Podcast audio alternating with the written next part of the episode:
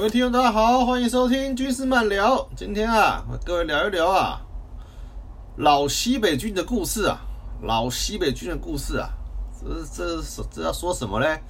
大家知道啊，在民国初年呐、我们那时候军阀割据嘛，然后呢，除了、南部的国民革命军之外啊，啊，有有什么东北军啊、西北军啊，啊，张学良的东北军，然后那个冯玉祥的西北军啊，啊，很多的各式各样的大大小小军阀部队。那后来是因为，哎，蒋蒋总统就发动了北伐嘛，然后然后一路打一路一路收编，最后西北军也归附了国民革命军，对不对？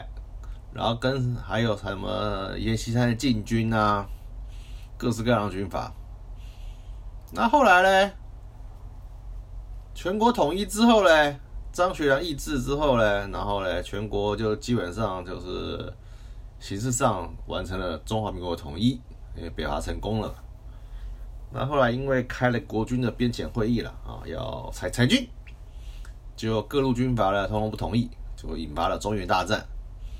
后来中原大战，那就是在中央军啊，国民革命军，就蒋公的部队跟啊张学良部队联合夹击下，消灭了，不是消灭了，就击败了，击败了那其他的各路军阀。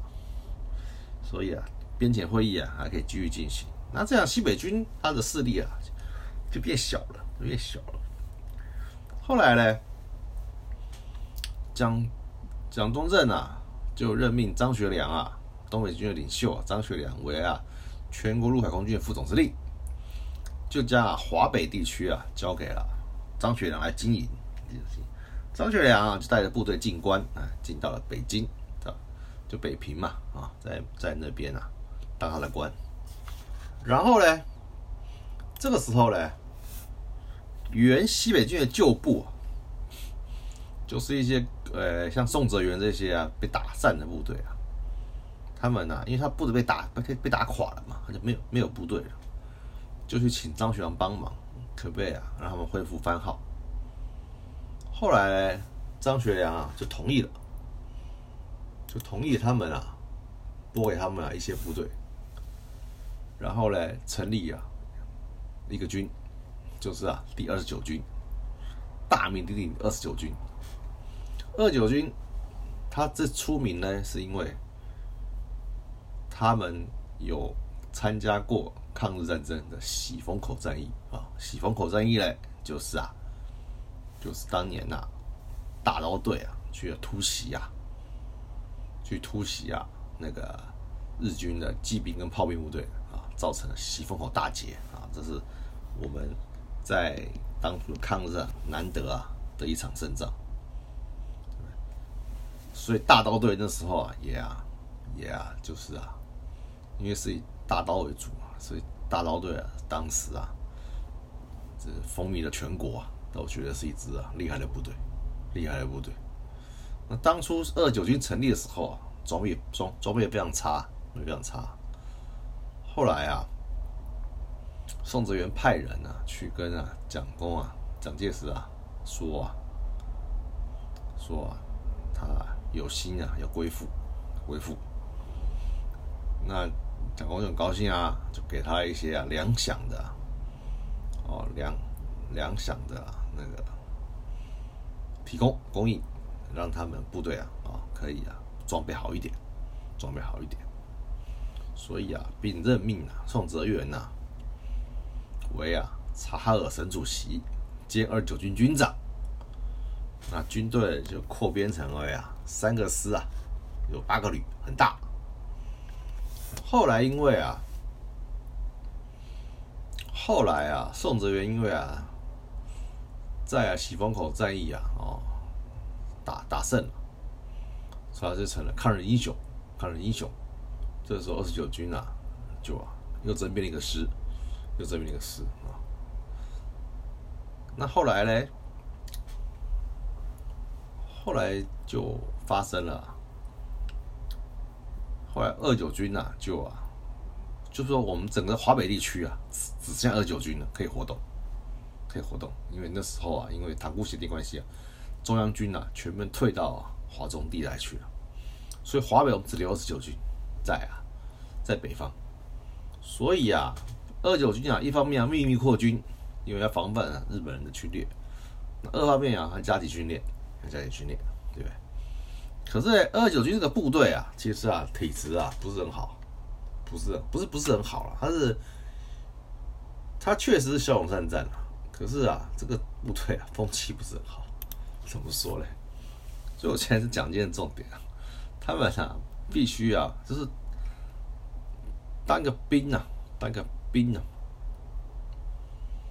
需要三套本领啊。第一个啊。就是劈刀，哎，就是大刀嘛，大刀队。第二个打拳，打拳。第三个吊单杠，只要会这三样，就是个好兵了啊！在，就是个好兵了。所以平常训练嘞，也只训这三个，其他什么行军宿营啊、打野外啊、啊啊什么野野战斗教练啊，通通没有。就是劈刀打拳、吊吊吊铁杠，然后呢，哦，不然就踢正步、跳跃，就这样，没有做其他训练没有做其他训练什么战斗教练啊、打靶啊，有没有那种那种布阵啊？统统没有，也没有人会，军官也不会，不重视，一点都不重视，相当有意思。而且呢，部队啊，爱打人。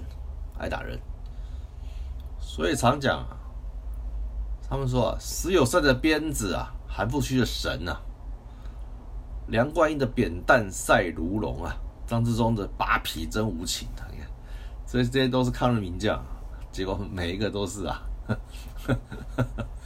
都是很会体罚的，很会体罚下属，所以啊，他们带兵练兵之道，第一个打，就打，喜欢打兵。第二个呢，就是啊，不重视啊，军事军事学术都老粗了，其实这样讲都老粗了。所以啊，所以呢，所以那当个军官，那那可是只要会这三样，就可以提起来啊，当班长，然后当军官，很有意思。只要会这三样就够了，其他都不用会了，其他都不用会了。然后呢？如果当了军官之后啊，升了军官之后啊，因为他们他们，因为西北军的这个军队啊，他没有军官，没有自己的军官学校，你知道吗？那中央军的中央军校毕业生也不会分到分到那边去嘛，大家不会填填填那边的资源嘛？对，毕竟不是中央军嘛，是是打派部队嘛。那他们有自己的军校，所以军官跟士官来源呢，就从兵里面找嘛。所以说。他们从看这个人能不能用，就看这三样。再讲一遍：劈刀、打拳、吊铁杠。只要会这三样就够了，其他都不用会了。然后会打人，对，会会打兵哥就可以了。这个部队是非常非常野蛮而落后的。是那后来呢？那当了军官之后呢？要晋升的话呢，还要会三样。啊，叫做。一笔好字啊，会写要会写毛笔字。二口评两口评剧，你知道，就是啊会唱戏，会唱评剧。第三个三三套铁杠，还是要会拉单杠，很有意思吧？很重视器械操了，那时候叫器械操了。我们现在叫拉单杠嘛，对不对？还是很重视这三样，这三样会了，就是你呀、就是你以后啊，对不对？升官的本钱，写毛笔字，一手好字，要至少要认字嘛，认字会写字。然后两口平句，哎，三套铁杠，就要会这三样，其他的都没关系。这三样搞得好，哎，就可以在西北军啊获得晋升。讲不讲军事学术不讲，讲不讲小部队战斗不讲，讲不讲演习没有，反正什么都不重视，就重视这些东西。那有没有什么军官团？有没有上课？有没有进修？统统没有啊。那怎么去打仗嘞？这我我也我也不知道，反正就自然自然而然就会了，自然而然就会了。所以啊，这个部队啊相当有意思，相当有意思。后来啊，徐公口战役之后啊，就以宋哲元啊取得啊察尔政权，那他就派张治中啊为察尔省主席，对不对？萧正营为天津市长，秦德纯为北京市长，那宋哲元呢自己接河北省主席，然后呢，还没多久啊，张治中啊又接了天津市长，刘汝明啊就接任哈察尔省主席。然后河北，就宋哲元呐、就是二九军军长啊，他他把他的省主席啊交给了冯治安，对不对？所以呢，就啊，整个华北啊，整个华北都是啊在宋哲元控制下，所以啊，二九军他第一个在国人心目中威望很高，然后呢，宋哲元二九军这这官兵里面威望也很高，他们就说南有蒋委员长，北有宋委员长，对不对？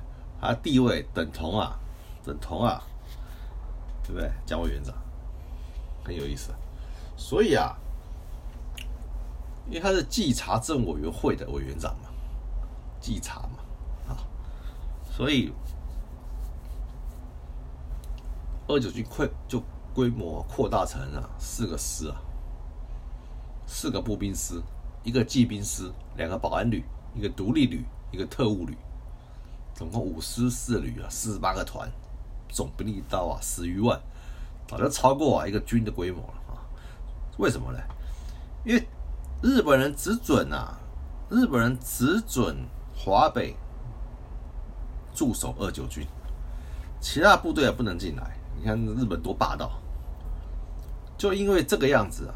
就因为这个样子啊，所以二九军啊，不断的秘密扩军，不断的秘密扩军，然后呢，就啊控制了天津、北京啊、河北啊以及啊察尔这些地方，因为因为绥远已经已经被拿掉了，然后热河嘛，热河跟东三省已经被日本人占领了嘛，也都占领。所以呢，就是在华北就靠着宋哲元与日本人啊交涉谈判，然后呢，不断的、不断的啊，就是你进我退，我退你进，就是不断的来回迂回啊，咱们折冲，就是怕，就是怕华北啊，华北造成啊东北化，到华北也成一个自治国，他们日本就提出个条件嘛，就跟宋哲元讲说啊，你们华北只要啊一样是独立啊脱离中央啊，我就让你当华北王，对不对？宋哲元是没有同意啊，对不对？他还是有一点那个那个国家的意意识嘛，对他没有同意日本开出来条件，所以他就在都孤孤身一个人率他的旧部啊，在啊。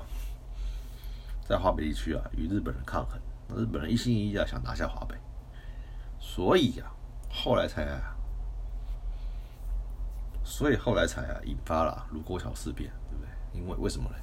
因为啊，日本人啊步步进逼，因为日本人步步进逼，对不对？然后呢，那我们就啊，也不是节节退让，啊，我们也是啊，要稍微啊，要稍微抵抗一下，抵抗一下。那后来呢，到了到了七月七号，因为啊，日军啊在宛平线外演习，那我们也二九军也在演习。后来到七月七号之后呢，卢沟桥事件爆发，日军啊攻进攻宛平城，二九军啊就反击，就反击。那后来到了七月十一号嘞，因为七月七号卢沟桥事变嘛，七月十一号嘞，宋哲元啊就从啊山东啊返回天津指挥作战，可是也没多久啊，副军长啊佟麟阁啊就阵亡了，赵登禹也殉国了。对不对？所以啊，战到二十九号凌晨啊，二九军长留了四个团啊，维持治安之外，全部啊撤离北平跟天津，北平天津。其实啊，其实啊也是啊，打不过，打不过，为什么呢？因为啊，第一个日军啊，哎，很精锐，日军的部队呢是王牌部队啊。第二个呢？日军的战力啊，大概是我们的三到五倍。为什么呢？因为日军的除了编制完整之外啊，加上特种兵，对不对？还有他们的配列属的，比如说战车、重炮，对不对？这些东西我们都没有，我们什么都没有。然后呢，我们又不重视训练，我们人只会啊劈刀，对不对？踢正步、拉铁杠，完蛋了，根本不是对手，对不对？平常也没有加强做啊啊站哨，那武装训练或者是啊射击这些啊基本训练，所以啊根本不是啊日本人对手，就是啊不断的被打败被打败，因为啊就不重视训练嘛啊只会打兵啊这个训练的不是很好不是很好，虽然逐步抵抗，可是还是啊没有办法抵挡日军啊强大攻势强大攻势。对，当初啊，抗战初期啊，我们要牺牲七个人啊，才可以才有机会啊，打死啊一个日本兵，七比一啊，七比一。然后呢，我们的火力呢，更不是日本人对手。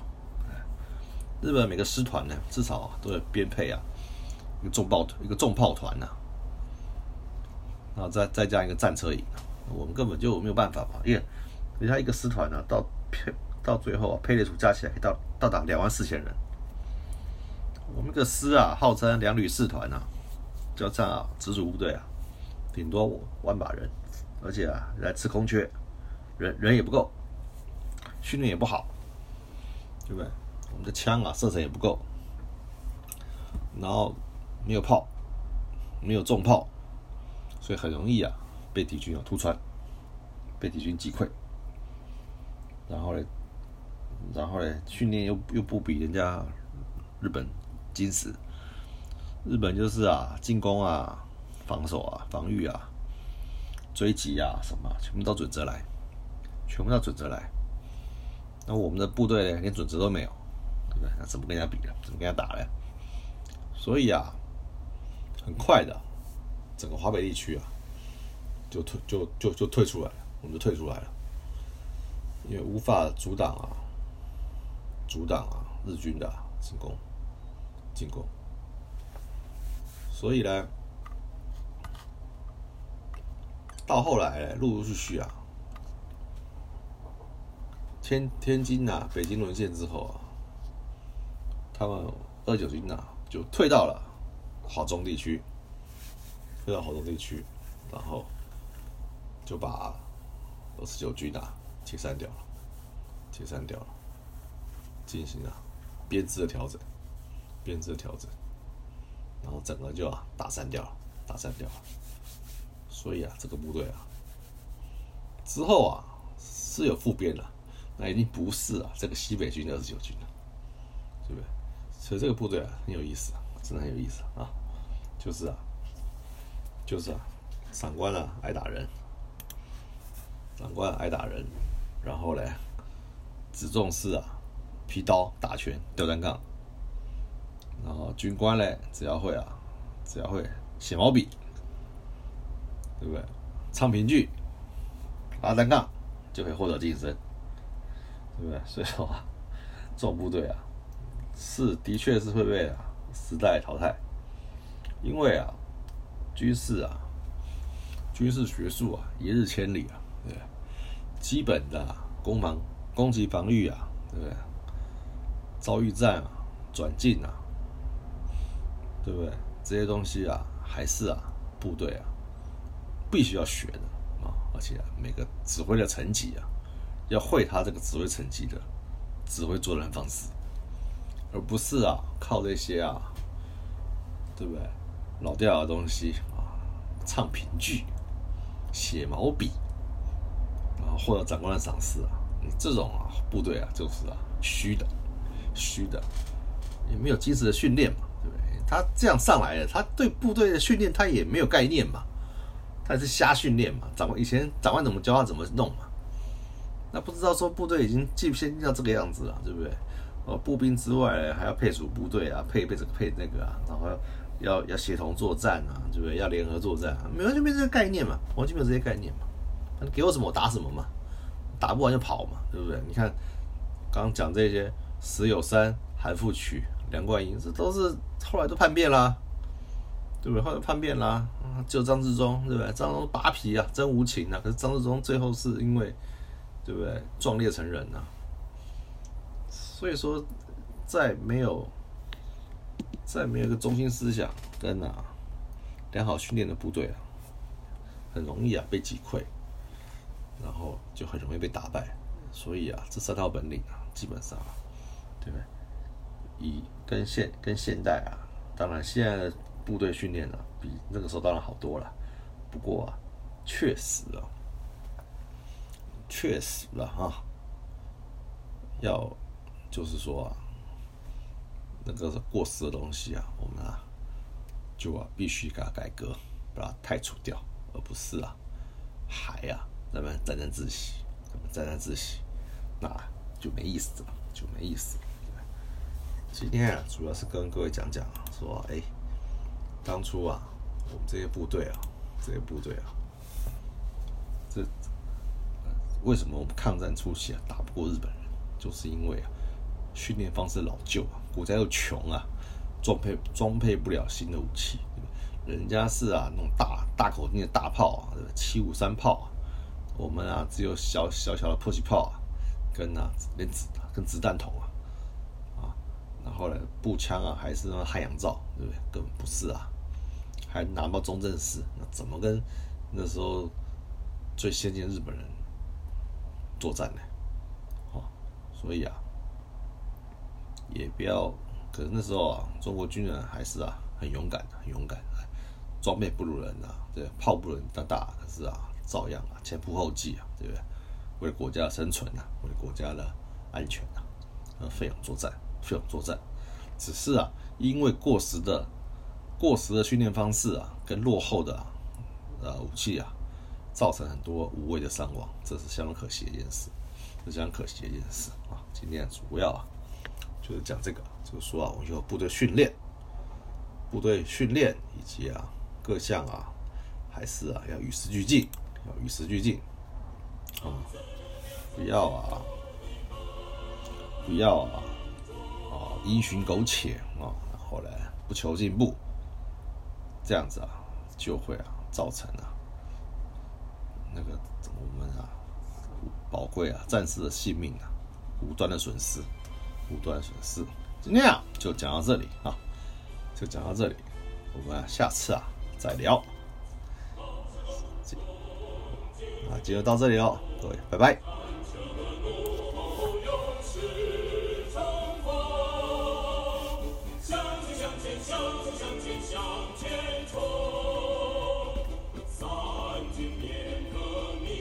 皆要绝世。